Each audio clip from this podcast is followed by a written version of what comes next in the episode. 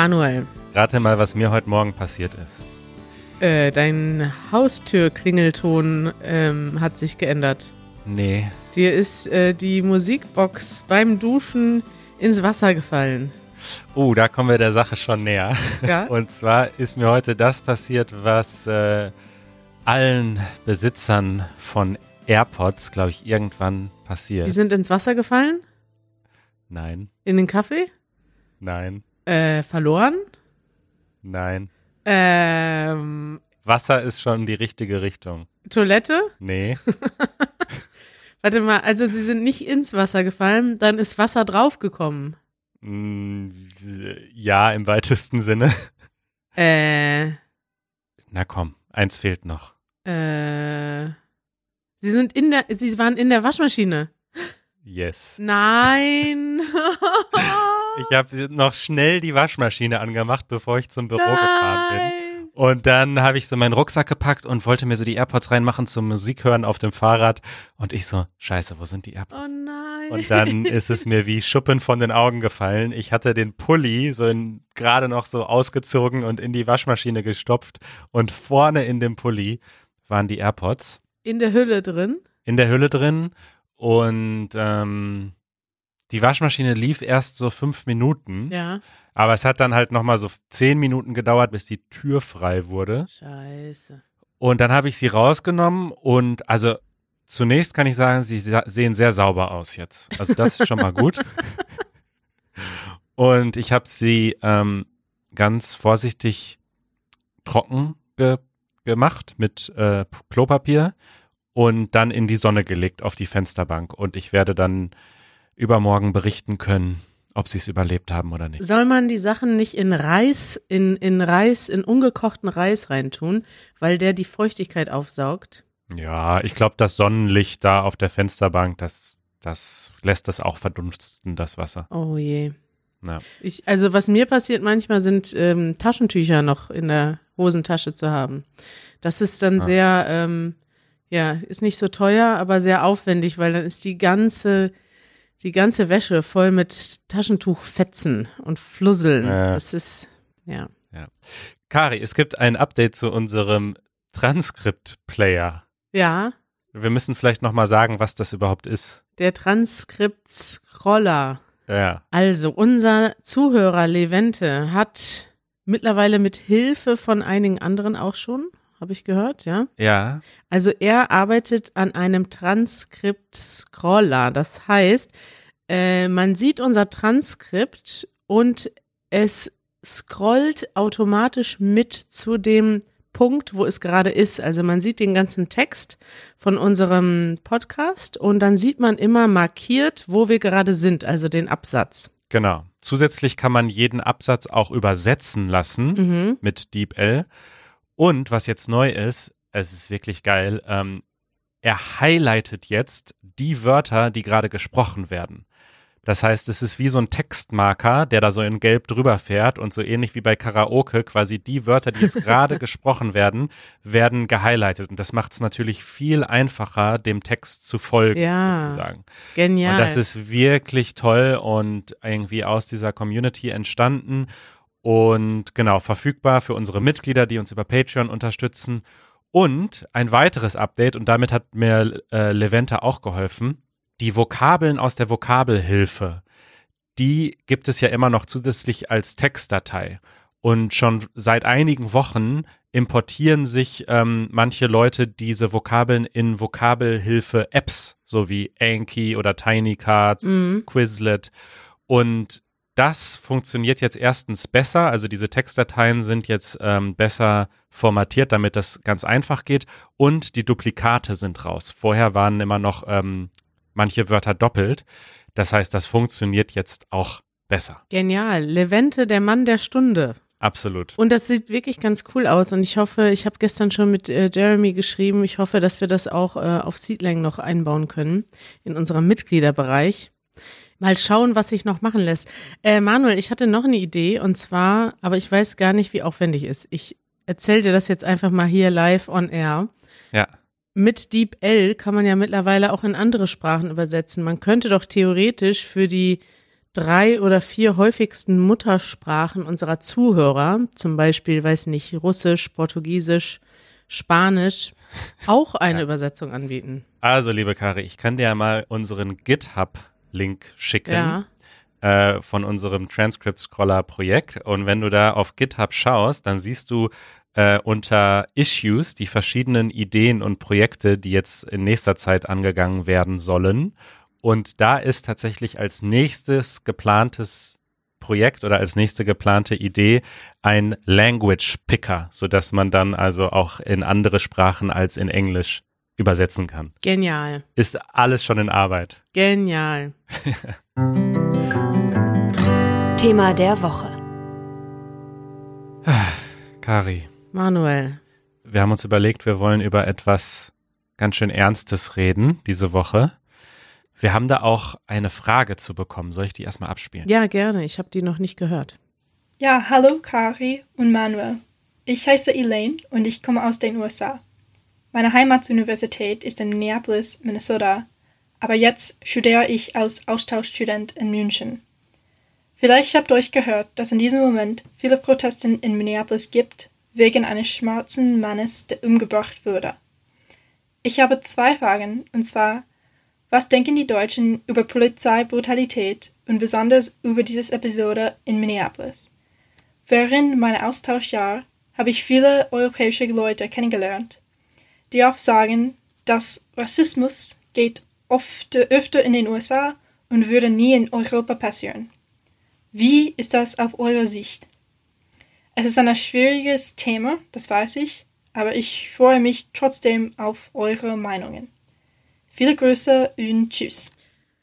Puh, das ist ja schon mal, fängt ja schon mal an mit einer gewagten These. Rassismus würde nicht in Europa passieren. Äh, das würde ich schon mal ganz klar ablehnen. Ja, das sagt sie ja auch nicht, sondern. Nee, das sagt sie auch nicht, aber ähm, das ist natürlich nicht so. Aber ich glaube, dass vielleicht dieses Thema Polizeigewalt dass das auch noch mal ein bisschen anders äh, sich darstellt in den USA, weil es dort insgesamt ein anderes Auftreten der Polizei gibt und auch naja, ich will nicht sagen, dass das in Europa nicht auftritt, weil Europa ist erstens extrem vielfältig. Also was in Russland passiert, ist vielleicht nicht unbedingt zu vergleichen mit den Niederlanden oder so zum Beispiel. Aber es gibt auch vielleicht, ja, ja, also ich sag mal, Polizeigewalt ist eine Geschichte, die vielleicht ein bisschen anders aussieht in den USA und Rassismus ist auch nochmal eine andere Geschichte, die auch anders aussieht. Und da für beides gibt es auch historische Hintergründe. Ja, vielleicht ähm, können wir nochmal ganz kurz sagen, was überhaupt der Anlass jetzt ist für diese Frage und für dieses Gespräch. Also es ist wirklich Wahnsinn, was jetzt gerade passiert in den USA. Ne? Also es gab diesen Mord an einem schwarzen Mann durch einen Polizisten und jetzt gibt es also riesengroße Proteste in ganz vielen Städten in den USA und in vielen Städten eben auch so Ausschreitungen richtig, dass hm, Autos brennen und so weiter.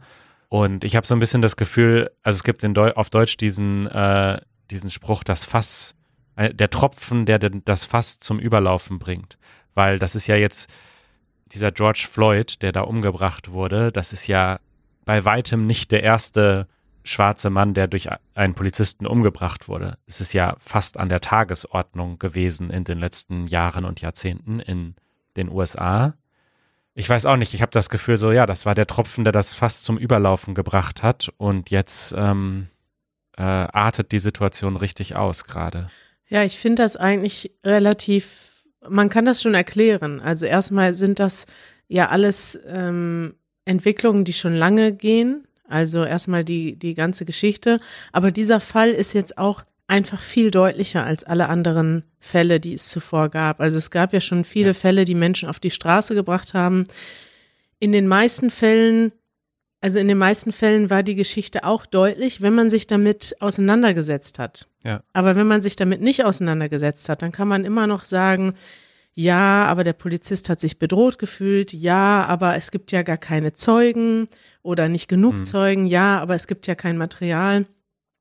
Dass jetzt sowas passiert, wo es Zeugen gibt, wo es ein Video gibt von der ganzen Geschichte von vorne bis hinten, ähm, dass man ganz eindeutig sieht, was passiert, nämlich dass der, dass der ähm, Mann getötet wird. Ich glaube, Mord ist jetzt in dem Fall nicht die Anklage, aber es ist im Prinzip ein, ein Totschlag. Das heißt, ein Mensch wird umgebracht. Vielleicht, also offensichtlich wird der Tod zumindest in Kauf genommen. Also der, Man, der Mann guckt ihn nicht mal an, als er am Boden liegt. Er, er hört nicht mal auf die Hilfeschreie.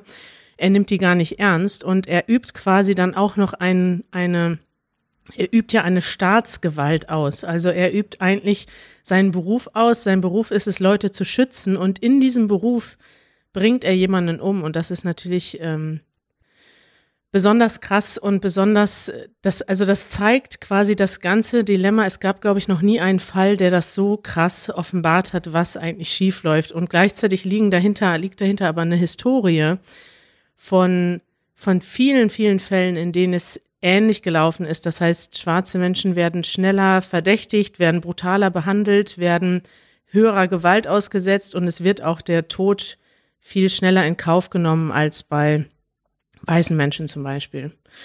Ja. Und ich finde das, ich weiß es nicht, ich finde das ähm, völlig nachvollziehbar, das, was jetzt passiert, weil dahinter ist ja eine Historie. Ich finde, wenn man sich das manchmal so aus der Vogelperspektive oder von außen anguckt, dann haben wir auch in Europa übrigens, aber in den USA noch viel drastischer. Wir haben eine Historie von äh, Kolonial Kolonialismus, ein schwieriges Wort, in dem im Prinzip für einige hundert Jahre lang die Europäer, sage ich mal damals, vor ein paar hundert Jahren, die Welt, ja, wie sagt man das? Also die, es gab eine bestimmte Entwicklung in Europa, die es möglich gemacht hat, unter anderem auch wegen klimatischen Bedingungen, dass jetzt die Europäer schneller sich in bestimmte Bereiche ausgebreitet haben. Und es gab ein gewisses Machtgefälle. Also die Europäer haben sich sozusagen, ähm, ja, haben, haben sich den anderen Völkern erhaben gefühlt, die diese Strukturen, wie zum Beispiel die Seefahrt und sowas, noch nicht hatten zu dem Zeitpunkt. Und aus diesen aus dieser Entwicklung sind damals so viele Ungerechtigkeiten entstanden, die bis heute noch bestehen und natürlich auch in Europa, aber nicht in so einem starken, also nicht so stark sichtbar. Aber zwischen Europa und Afrika zum Beispiel gibt es immer noch Abhängigkeitsverhältnisse heute, äh, wirtschaftliche Abhängigkeitsverhältnisse, die ganze Geschichte, dass Flüchtlinge hier hinkommen, auf dem Weg sterben, wir sie sterben lassen und dabei zusehen. All das ist auch immer noch eine Folge des Kolonialismus und deswegen auch ähm, ja, kann man auf jeden Fall sagen, dass es also auf jeden Fall auch heute noch Rassismus in Europa gibt und in anderen ja. Fällen. Aber die USA, also das finde ich immer wieder so krass, das muss man sich ja vor Augen halten. Die USA sind ein, ein Volk oder sie sind ja eben nicht ein Volk, aber sie sind ein Land, was aus ehemaligen Kolonialisten und aus ehemaligen Sklaven entstanden ist. Ja, sie sind schon ein Volk. Sie sind halt kein ethnisches, äh, also ethnisch definiertes Volk, aber sie sind ein Volk. Richtig, ja. Und wenn man sich das überlegt, was das heißt, das heißt ja eben, also die, die Sklaverei ist ja nicht vor, weiß nicht, die ist zwar offiziell irgendwann abgeschafft worden, aber all diese Ungerechtigkeiten, die Abhängigkeiten, die daraus resultierten, die halten ja bis heute an. Das hat zum Beispiel Folgen darauf, wie viel Geld, wie viel Grundbesitz gibt es in schwarzer Hand, wie viel gibt es in weißer Hand, wie viel Geld wird vererbt an Schwarze, an Weiße, wie viel Zugang, man kann das zwar best mit bestimmten Sachen regulieren, man kann jetzt sagen, okay, wir nehmen jetzt an unseren Hochschulen, geben wir Menschen ein Stipendium zum Beispiel, die aus einem armen Haushalt kommen, aber insgesamt lässt sich das halt eben nicht kompensieren oder es wird nicht genug getan, um das zu kompensieren. Und daraus resultiert immer noch eine derart krasse ähm, Ungerechtigkeit und Ungleichheit, mit der Menschen mit verschiedenen Hautfarben auf die Welt kommen, die in, in so vielen ja. Bereichen zutrifft. Und zwar nicht nur, also Polizeigewalt ist ja ein Beispiel, aber jetzt gerade sieht man ja zum Beispiel die ganze Krise, die existiert, auch von Krankheit, von Arbeitslosigkeit sind ja Schwarze ungleich mehr betroffen als Weiße zum Beispiel. Und das sind alles Folgen von der 400-jährigen oder ich weiß nicht genau, wie lange sie ist, Geschichte der USA. Genau, also das ist eine sehr gute Zusammenfassung von diesem Problem des strukturellen Rassismus. Und genau wie du gesagt hast, ich glaube eigentlich nicht, dass in Europa so ein großer Unterschied ist. Also dieser strukturelle Rassismus gegenüber nicht weißen Menschen existiert hier auch. Und ich glaube aber, was dieses Thema Polizeigewalt betrifft, dass es tatsächlich einen sehr großen Unterschied gibt, der die USA in gewisser Weise ähm, sehr speziell macht. Ich habe ja die Polizei in Deutschland auch schon mal gelobt hier in diesem Podcast, Mhm. weil ich persönlich gute Erfahrungen gemacht habe. Und dann hast du auch gesagt, okay, du bist aber auch ein privilegierter weißer Mensch. Und da hattest du absolut recht. Es ist, denke ich, definitiv so, dass auch die Polizei in Deutschland nicht alle Polizisten, ich rede nicht über individuelle Polizisten, aber strukturell Polizei in Deutschland auch oft rassistisch agiert. Und dass du als farbiger Mensch in Deutschland auch tendenziell schneller Schwierigkeiten hast mit der Polizei, schneller verdächtigt wirst, anders behandelt wirst. Absolut. Aber der große Unterschied ist, dass es in Deutschland nicht normal ist, dass jeder Mensch eine Waffe haben kann. Beziehungsweise es existiert einfach nicht. Menschen haben keine Waffen, keine Schusswaffen Ja. bei sich. Man kann nicht einfach eine Pistole haben. Und das ist in den USA anders.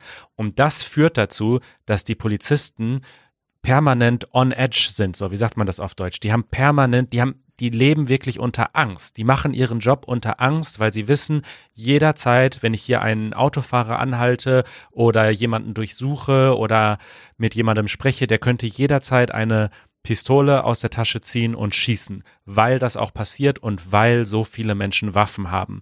Und diese Angst, unter der die Polizei lebt, die bringt dann diesen Rassismus, den es sicherlich bei uns auch gibt, so in so einer Extremform zum Vorschein, wo sie eben dermaßen ähm, gewalttätig dann agieren und schießen und so weiter, wo in Deutschland das vielleicht einfach nur dazu führen würde, dass sie den Menschen jetzt etwas härter anpacken. Aber Ja. bis in Deutschland die Polizei ihre Waffen zieht, äh, muss schon sehr viel passieren.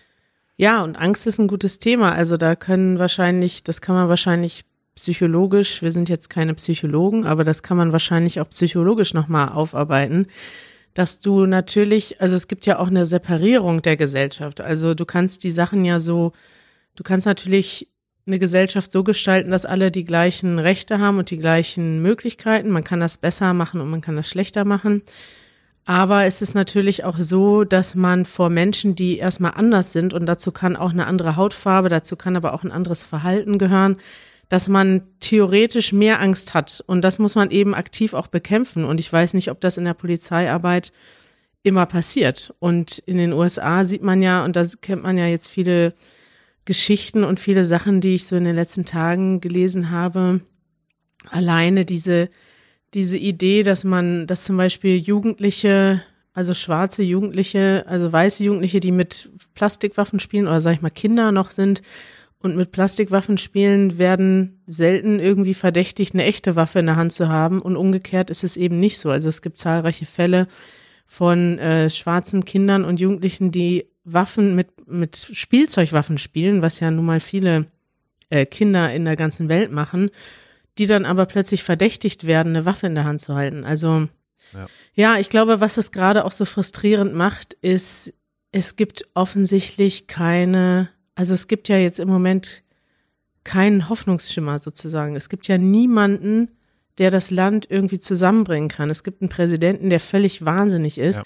Es gibt jetzt einen Herausforderer. Ich sag mal, das sind jetzt so zwei, ja, zwei alte Männer treten gegeneinander an und von keinem, also auch, sag ich mal, von der liberalen Alternative kann man sich jetzt keine große, also große Veränderung und Versöhnung erwarten in dem Sinne, leider, denke ich. Ja. Also es gibt wahrscheinlich einige Leute, die positiver über Joe Biden sprechen würden, aber ich sehe auch unter all meinen amerikanischen Freunden also wenig Leute, die Hoffnung in Joe Biden setzen und das macht es jetzt gerade besonders düster, wenn man sich überlegt, jetzt könnte dieser Trump jetzt noch vier Jahre regieren und diese, diese ganze, ja, ich finde auch alleine, dass, dass Trump überhaupt regiert, dass er überhaupt gewählt wurde, ist ja schon ein Ausdruck davon, wie, wie rassistisch und wie, also, äh, gespalten die USA immer noch sind. Und ähm, Ja. im gewissen Sinne kann man Trump auch als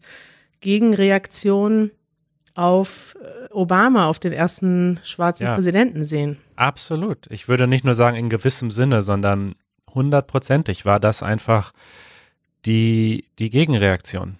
Und, und man muss auch überlegen, äh, Black Lives Matter entstand unter Obama. Also es ist nicht so, dass es unter Obama nicht diese Probleme gab, aber dort gab es eben einen Präsidenten, der dann die Wogen wieder ein bisschen geglättet hat. Ähm, und jetzt haben wir, wie du schon gesagt hast, oder haben die USA so einen komplett verrückten, geisteskranken Präsidenten und es eskaliert einfach. Ähm, ja, das, ich glaube, das Ding ist eben, er konnte die Wogen eben nicht glätten. Also er hat, es gibt ja viele, und ich höre auch so viel Kritik über Obama, dass er nicht so viel verändert hat, wie er machen wollte und dass er gar nicht so toll war, weil er hätte ja viel mehr bewirken können. Ich denke, also ich denke erstmal, dass Obama sich ganz bewusst, glaube ich, entschieden hat, ein Versöhner zu sein und kein Spalter. Also er hat, glaube ich, extrem viel Wert darauf gelegt, nicht anzuecken. Und das kann man natürlich kritisch sehen, aber ich denke, man muss auch das ein bisschen vor dem Hintergrund sehen, dass er dann doch eine historische Person ist und dass er auch wollte, dass er als Vorbild und auch, dass seine Familie als Vorbild in die Geschichte eingeht und nicht also ich sag mal, das ist ja auch mal ein Experiment zu sehen, okay, was passiert denn, wenn du mal jemanden hast, der extrem charismatisch ist, der nicht aggressiv ist, der extrem versöhnend ist und selbst das, also selbst das bringt ja also eine, eine Reaktion wie Trump heraus. Also das zeigt ja eigentlich, wie, wie wenig bereit die Gesellschaft ist für einen schwarzen Präsidenten oder für für den Wandel. Und damit meine ich jetzt nicht, dass da die meisten Amerikaner nicht bereit für einen schwarzen Präsidenten sind. Natürlich sind viele bereit dazu, aber es ist, also mit diesem, es passiert damit offensichtlich so viel und es sind so viele Leute so vehement dagegen, dass man jetzt Trump hat. Also das heißt, nach jemanden, einem Präsidenten, der eigentlich so extrem wenig angeeckt ist, wenig verändert hat, wenig weggenommen hat. Also ich sag mal, Obamacare wird ja schon als Sozialismus beschimpft. Aber wenn ich mir mal das deutsche System angucke, wo wir auch Krankenversicherung für alle haben, wo wir viel höhere Steuern haben, viel weniger Ungleichheit dadurch haben. Also äh, ich kenne mittlerweile einige Amerikaner, die nach Deutschland gezogen sind, auch aus diesen Gründen, dass in Deutschland es ein, ein halbwegs gutes Sozialsystem gibt und in den USA fehlt das einfach und das macht die Ungleichheit einfach noch krasser. Du hast keine Krankenversicherung und was passiert denn jetzt im Moment? Corona ist da, die Leute verlieren ihren Job, dann verlieren sie auch noch die Krankenversicherung und davon sind eben die Ärmsten der Armen und dazu gehören dann ähm, aus den besagten historischen Gründen viele Schwarze, sind noch viel ungleicher betroffen als andere Leute und das ist einfach krass, weil noch nie wurde, also jetzt in den letzten Jahren die Ungleichheit so deutlich wie, wie aktuell. Ich würde gerne noch etwas empfehlen, Manuel. Und zwar hat, ähm, haben wahrscheinlich schon viele gesehen, Trevor Noah hat ein Video dazu gemacht, vorgestern, mit seinem Handy aufgenommen. Ich habe es noch nicht gesehen. Dann kann ich dir empfehlen, das zu gucken, denn er redet ein bisschen davon. Hey, what's going on, everybody? Um, oh, you know what's really sorry. interesting? sorry, sorry. ja, er hat das ein bisschen ähm, auf seinem Handy aufgenommen. Es ist jetzt keine, kein professionell produziertes Stück, sondern er erzählt einfach, wie er die Dinge sieht. Und ich fand das sehr interessant, weil er redet davon, dass die Gesellschaft so etwas ist wie ein Vertrag. Also wir haben alle miteinander einen Vertrag, dass wir zum Beispiel uns gegenseitig schützen und unterstützen, dass Menschen ähm, davor bewahrt werden zu sterben, zum Beispiel. Und er erklärt so ein bisschen, er erklärt quasi das, was gerade passiert und er erklärt, warum das passiert. Und das, er sagt im Prinzip, ähm, spricht darüber zum Beispiel die Leute, die jetzt sagen, ja, äh, natürlich sind, sind jetzt, äh, sag ich mal, Polizeiautos anzünden und Plünderungen nicht in Ordnung. Aber er erklärt auch, warum das passiert, weil das Empfinden, dass dieser gesellschaftliche Vertrag, der gesellschaftliche Konsens, dass wir alle die gleiche Würde haben, dass wir alle unver, wie sollte man das, un, unversehrt bleiben, dass wir nicht angegriffen werden, das wird in bestimmten Bereichen tagtäglich gebrochen, nämlich Menschen, schwarze Menschen haben einfach viel häufiger, müssen viel häufiger ähm, Repressalien ertragen, haben viel häufiger Angst im Alltag vor Polizeiautos, vor Polizeigewalt, vor möglichen Zusammenstößen das heißt, dieser Vertrag, den wir bereits haben als Gesellschaft, der wird eigentlich jetzt schon gebrochen.